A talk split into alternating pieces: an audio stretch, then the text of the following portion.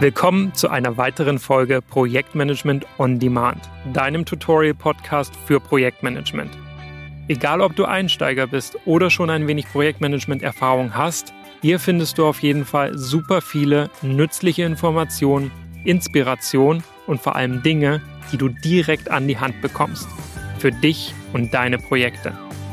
Hier erfährst du Folge für Folge, Thema für Thema, worauf es im Projekt ankommt wie Projektmanagement richtig Spaß machen kann und wie du andere in deinem Team dafür begeisterst. Mein Name ist Chris Schiebel. Ich habe mittlerweile über 15 Jahre Projektmanagement-Erfahrung aus den verschiedensten Branchen und auf zwei Kontinenten sammeln können. Und heute bin ich als Trainer, Coach und auch Berater im Bereich Projektmanagement unterwegs. Dabei unterstütze ich Unternehmen genau wie Einzelpersonen, wie sie bessere und vor allem zeitgemäße Wege finden, erfolgreich Projekte zu managen. Und nun wünsche ich dir ganz viel Spaß. Los geht's! In Folge 11 habe ich es bereits vorweggenommen. Planungsschritte wie das Schätzen von zeitlichen Aufwänden und Budgets ist einer der diskussionsintensivsten Schritte im Projekt überhaupt. Oft geht es da ziemlich heiß und entsprechend emotional zur Sache, prallen Welten zusammen. Die einen aus der Vogelperspektive oder auch top-down, die anderen mit maximaler Detailtiefe von unten, bottom-up. Ein Ping-Pong-Spiel ist da eine tolle Metapher. Denn will die Schätzung wirklich gut werden, braucht es Zeit für dieses Hin und Her, damit es dann auch sitzt und nicht ständig wieder nachgefeilt werden muss. Am Ende willst du eine klare Absprungbasis, deine Baseline, um vergleichen zu können, wenn sich etwas ändert, entweder an den Hypothesen oder den Anforderungen des Kunden. Hast du dieses klare, möglichst einheitliche Verständnis am Anfang nicht, dann wird sehr schnell sehr unklar, was eigentlich der genaue Einfluss von Änderungen auf dein Projekt ist. In dieser Folge schauen wir uns daher an, wie dir eine profunde Schätzung von Aufwänden gelingt, welche klassischen wie agilen Methoden du dabei anwenden kannst und was dir das langfristig nützt, überhaupt diesen Aufwand zu betreiben. Ich hatte die Wahl, dir das Ganze an zeitlichen Aufwandschätzungen oder Budgets zu erklären. Da die Methoden identisch sind, genau wie das Vorgehen und die Motivation dazu, konzentriere ich mich auf die Zeit. Zum einen, weil es logisch viel besser in die vorangegangenen Folgen passt und wir ja in den Folgen 12 bis 17 deinen Zeitplan feinschleifen wollen. Zum anderen, weil für dich Budgets mitunter gar nicht relevant sind, wenn es sich bei deinem Projekt um ein ausschließlich internes handelt, ohne dass externe Lieferanten oder Agenturen gesteuert werden, ist es sogar mehr als wahrscheinlich. Daher denken du und ich beim Schätzen jetzt in dieser Folge immer an den zeitlichen Aufwand je Arbeitspaket. Insgesamt habe ich dir vier verschiedene Schätzwertmethoden mitgebracht, sowohl aus dem klassischen Projektmanagement als auch aus dem agilen. Hier kommen erstmal alle vier im Überblick, damit du ihre Bezeichnung schon mal gehört hast. Danach dann alle vier im Detail. Da haben wir das Schätzen auf Basis von Analogien. Dann haben wir die parametrische Schätzung. Das dritte ist die Drei-Zeiten-Methode. Und dann haben wir als viertes noch das Planning-Pokerspiel und wie es sich von der Delphi-Methode unterscheidet. Die gebe ich dir als Bonus heute oben mit drauf. Starten wir durch. Hast du Zettel und Stift schon bereit? Dann ab die Post. Wir starten mit der Schätzung auf Basis von Analogien. Insbesondere starte ich deshalb damit, weil das unsere intuitive und zumindest meist erste Art und Weise ist, Dinge abzuschätzen, nämlich auf Basis von Erfahrungswerten. In deinem Projekt bedeutet das, dass du und dein Team überlegen, haben wir schon mal etwas Ähnliches gemacht? Wenn ja, wie lange hat es dort gedauert? Wie viel Aufwand haben wir da hineingesteckt? Fehlen dir selbst die Erfahrungswerte, kannst du auch Lessons Learned aus anderen Projekten durchschauen. In jedem Fall wirst du hier nicht Pi mal Daumen irgendetwas annehmen, sondern dein Bezugspunkt ist stets eine Analogie aus der Vergangenheit, die du in die Zukunft projizierst. Sie kommt vor allen Dingen dann zur Anwendung, wenn zu deinem eigenen Projekt relativ wenig Informationen vorliegen, so zum Beispiel in der frühen Phase, also ganz zu Beginn deines Projekts. Oft holst du dir dann besagte Experten hinzu, die in der Vergangenheit mit einer vergleichbaren Arbeit betraut wurden. Darüber kann es dann geschehen, dass du auf die sogenannte parametrische Schätzung stößt. Nehmen wir an, bei dir geht es um ein Bauprojekt, sagen wir eine Autobahn. Der Experte oder die Expertin, die du dazugezogen hast, sagen dir, dass sie im Schnitt eine Woche für 100 Meter Autobahn benötigen. Ist der Autobahnabschnitt in deinem Projekt nun 10 Kilometer lang, hast du eine Schätzung, wie lange dein Projekt so dauern könnte, nämlich 100 Wochen. Also gut zwei Jahre. Okay, das ist jetzt extrem grob, daher noch ein zweites Beispiel. Nehmen wir eines aus der IT. Wenn deine Programmierer wissen, dass sie in der Regel einen Tag für 100 Zeilen Code benötigen und ihr schätzt den Umfang des neuen Features in der App auf 500 Zeilen, dann sollte das in einer Woche klappen. Zumindest das Coden. Sicher wollt ihr noch Zeit für Testing und Debugging einplanen, vielleicht hält dich das aber nicht von dem ersten Beta-Release ab. In jedem Fall sollte damit die parametrische Schätzung als Methode klar sein. Kommen wir zur dritten Schätzwertmethode, der Drei-Zeiten-Methode. Die ist extrem populär, daher schauen wir sie uns auch ganz genau an. Dass sie so populär ist, erkennst du schon an den weiteren verschiedenen Namen, die die Methode noch so hat. So hast du vielleicht schon einmal von der Three-Point Estimation gehört. So heißt sie im Englischen. Oder der PERT-Methode, P-E-R-T. Das steht als Akronym für Program Evaluation and Review Technique. Ins Deutsche wird das mit Ergebnisknotendarstellung übersetzt. Bevor es aber zu abgefahren und verwirrend wird, konzentrieren wir uns dabei darauf, wie sie funktioniert. Das ist nämlich recht unkompliziert. Sexy für mich ist, dass die Methode ziemlich intuitiv funktioniert. Wie der Name Drei-Zeiten-Methode schon sagt, schätzt du und dein Team für das jeweilige Arbeitspaket ganz genau stets drei Zeiten. Da haben wir zum einen die optimistische Schätzung. Wenn alles wie geschmiert läuft, wie viele Stunden an Aufwand bringt die Arbeit dann mit sich? Das ist deine erste von drei Zeiten. Mach das ruhig mal mit einem Arbeitspaket aus deinem Projekt. Drück kurz auf Pause und schreib mal dran, wie viele Stunden es im besten Fall dauert. Nun, da du zurück bist aus der kurzen Denkpause, schauen wir auf die zweite der drei Zeiten. Das ist die wahrscheinliche Schätzung. Wenn alles läuft wie immer, also wie gewohnt, mit den üblichen Wehwehchen, Urlauben, Krankheitsausfällen, Störungen zwischendrin und so weiter.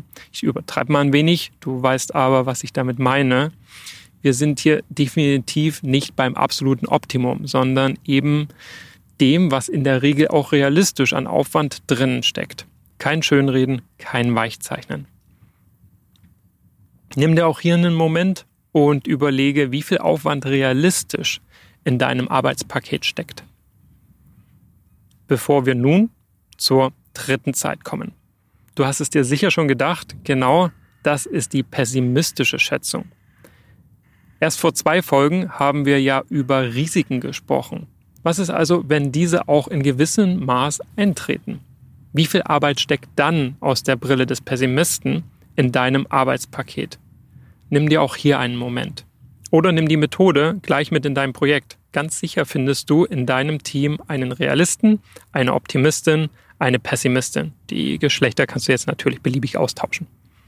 Und du weißt, worauf ich hinaus will. In der Regel hast du keine Probleme, die passenden Leute zu finden. Alle drei Typen stecken in unserem Naturell, bei dem einen mehr, bei dem anderen weniger stark ausgeprägt. Was machst du nun damit? Je nach Lehrbuch gibt es nun zwei verschiedene Formeln. In jedem Fall beschreiben beide eine Wahrscheinlichkeit, die sich aus der Verteilung deiner drei Werte ergibt. Wir schreiben mal beide auf, also beide Formeln, und rechnen jeweils aus, was rauskommt, indem wir deine Zahlen einsetzen und vergleichen auf diesem Weg die beiden Formeln miteinander. Formel Nummer eins, die lautet O für deinen optimistischen Wert plus ML für most likely, das ist dein realistischer Wert, plus P für pessimistischer Wert. Das alles summierst du auf und teilst das durch drei. Das ist die sogenannte Dreiecksverteilung oder auch Triangular Distribution. Ich verlinke dir dazu mal ein Schaubild hier in den Show Notes, dann siehst du ziemlich schön schnell einfach das Dreieck und was es damit auf sich hat. Setzt du gerne mal deine eigenen Schätzwerte ein. Ich arbeite mal mit fiktiven Zahlen, um es all denen zu verdeutlichen, die jetzt nicht mitgeschrieben haben, beziehungsweise wenn du es erst später mit in dein Projekt nehmen möchtest setzen wir für die optimistische Schätzung zwei Stunden ein und für die realistische drei Stunden und für die pessimistische sieben Stunden. Dann lautet deine Formel mit eingesetzten Werten 2 plus 3 plus 7. Das macht 12 Stunden. Und das teilst du dann durch 3. Macht 4 Stunden. Und genau damit willst du dann weiterarbeiten. Das ist der Wert, den du als den wahrscheinlichsten mit in dein Projekt nimmst für dieses Arbeitspaket. Schauen wir uns jetzt die zweite Formel an, die ist sehr ähnlich und heißt Beta Distribution oder Beta-Verteilung. Die Formel lautet hier O, wieder dein optimistischer Wert, plus nun viermal der wahrscheinliche Wert plus P. Und das teilst du jetzt durch 6. Setzen wir hier dieselben Werte ein, ergibt sich 2 plus 4 mal 3 plus 7.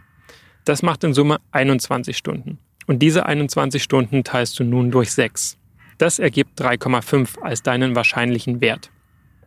Wie du siehst, weicht der Wert im Vergleich zur vorangegangenen Dreiecksverteilung leicht ab. Und zwar tendiert er nun eher in Richtung des realistischen Werts, was in der Formel begründet liegt die dem realistischen Wert mit dem Faktor 4 mehr Gewichtung als den anderen beiden beimisst. Im Prinzip kannst du so sogar deine eigene Wahrscheinlichkeitsformel entwickeln. Die Basics hast du jetzt auf jeden Fall drauf. Wichtig ist, damit ihr es jetzt nicht komplizierter macht, als es ist, arbeitet ab jetzt nur noch mit diesem einen Wert pro Arbeitspaket weiter. Genial daran ist, dass er verschiedene Sichtweisen und Meinungen in einem berücksichtigt, also die Diversität in deinem Projekt widerspiegelt. Ich mag die Formel und Herangehensweise daher besonders. Sie ist schnell und effizient und realitätsnah.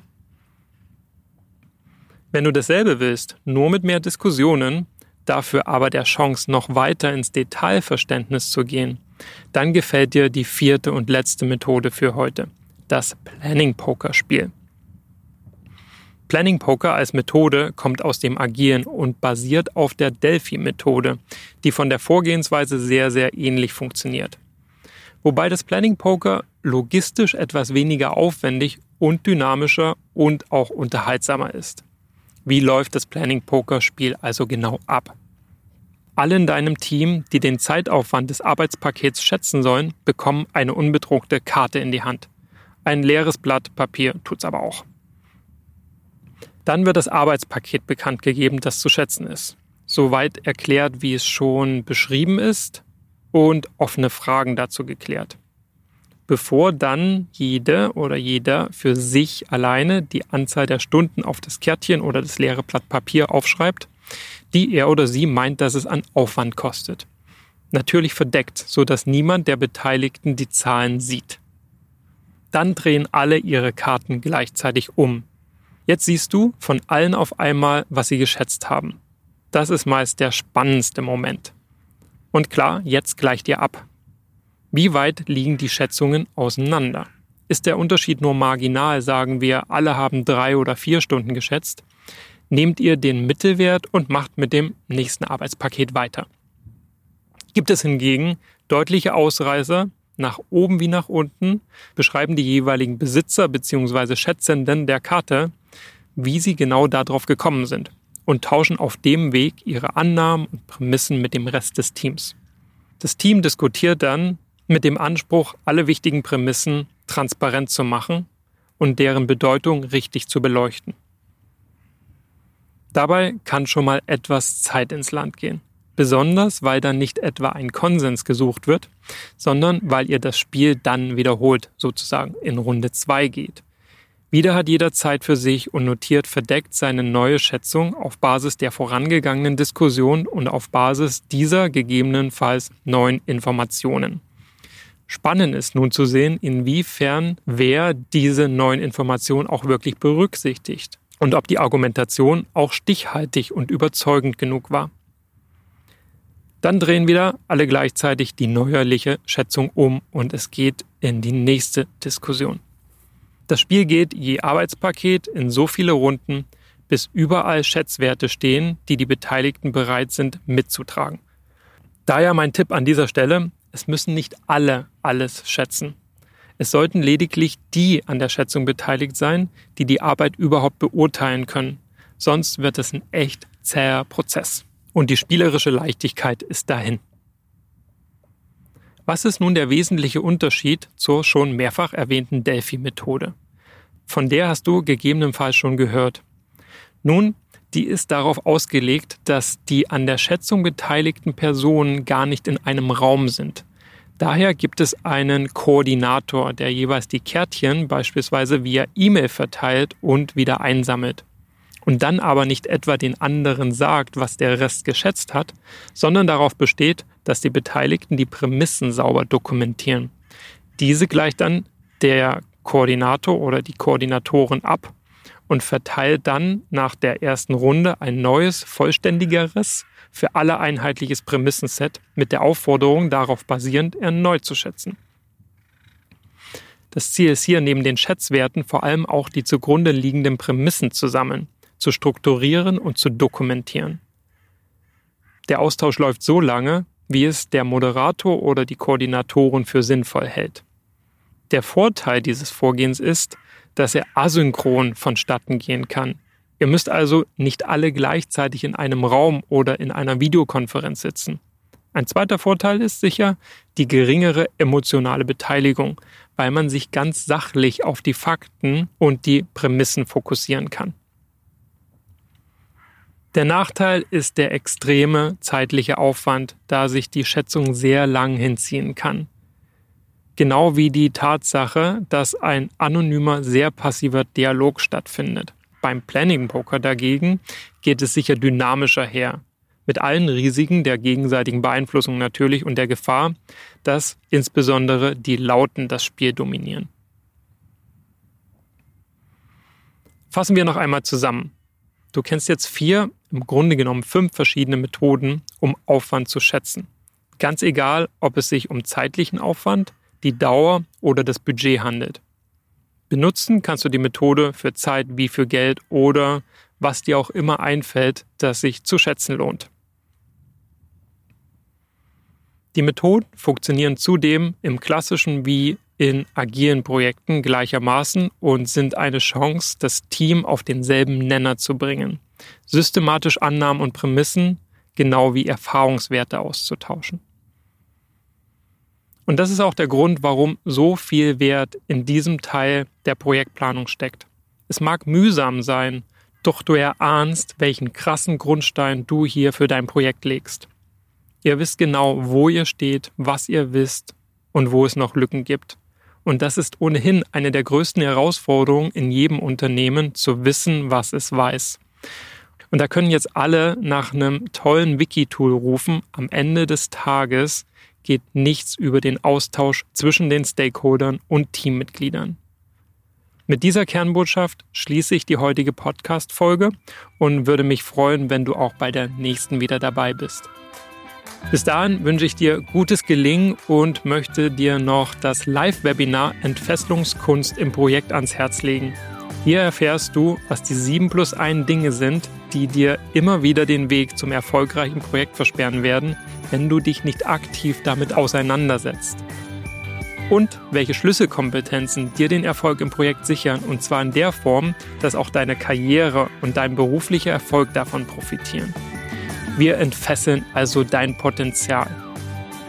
Und jetzt wird auch klar, warum ich stets zu sagen pflege, auf zur Brillanz. Den Link zur Anmeldung findest du übrigens in den Show Notes. An der Stelle liebe Grüße, mach's gut und auf dass wir uns im Webinar sehen.